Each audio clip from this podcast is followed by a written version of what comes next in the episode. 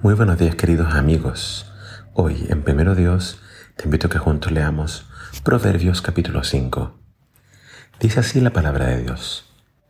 Hijo mío, pon atención a mi sabiduría. Escucha atentamente mi sabio consejo. Así aprenderás a ser discreto y te llenarás de conocimiento. Los labios de la mujer infiel son como miel y sus palabras más suaves que el aceite pero al final resulta ser más amarga que la hiel y más cortante que una espada de dos filos. Quien cae en sus redes va derecho a la tumba. Su estilo de vida es un pase directo a la muerte. A ella nada le importa lo que piense la gente de su conducta.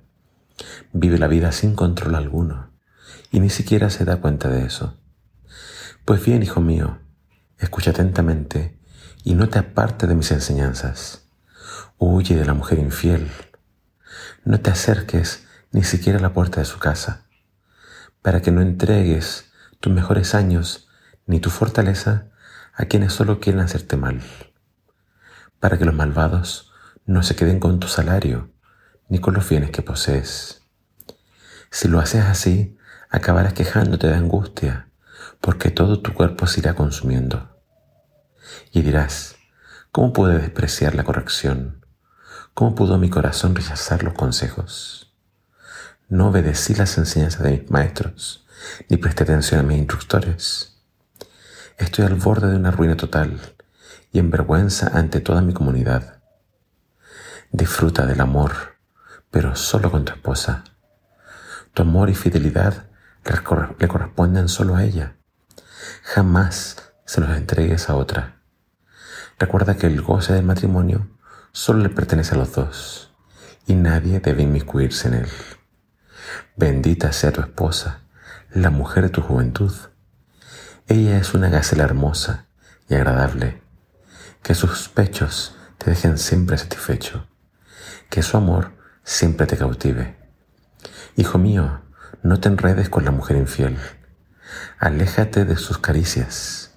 Recuerda que el Señor mira todo lo que hacemos no pierda de vista ninguno de nuestros actos. Al malvado lo tienen atrapado sus propios pecados. Son cuerdas que lo atan y retienen. Morirá por no querer disciplinarse. Se perderá por su gran necedad. En el proverbio de hoy encontramos una advertencia muy marcada contra la infidelidad. Y fíjate que cuando Salomón describe lo que está viendo. Nos está hablando acerca de la mujer infiel y cabe decir que esto puede aplicarse a hombres y mujeres. El consejo es claro, aléjate de ella, aléjate de él. Pero quiero enfocarme en dos cosas. Primeramente dice que la infidelidad comienza por los labios, por las palabras. Es decir, la seducción, o la infatuación o el empezar, entre comillas, a dejarse seducir por alguien, tiene que ver con las palabras. Es decir, eh, pueden ser piropos, pueden ser cumplidos, pueden ser atenciones que no corresponden. Entonces, claramente una persona sabia, una persona discreta, va a guardar distancia va a medir sus palabras, a medir sus conductas. Dice Salomón claramente que todas las atenciones, las caricias y tu amor tiene que ser para la mujer de tu juventud o para tu esposo de tu juventud. Entonces, la infidelidad puede traer mucha desgracia, mucha tristeza, mucho dolor. Y acá menciona varios. Salomón habla del honor, pierdes tu honor. Salomón habla de tu dinero, que lo tienes que entregar a otros.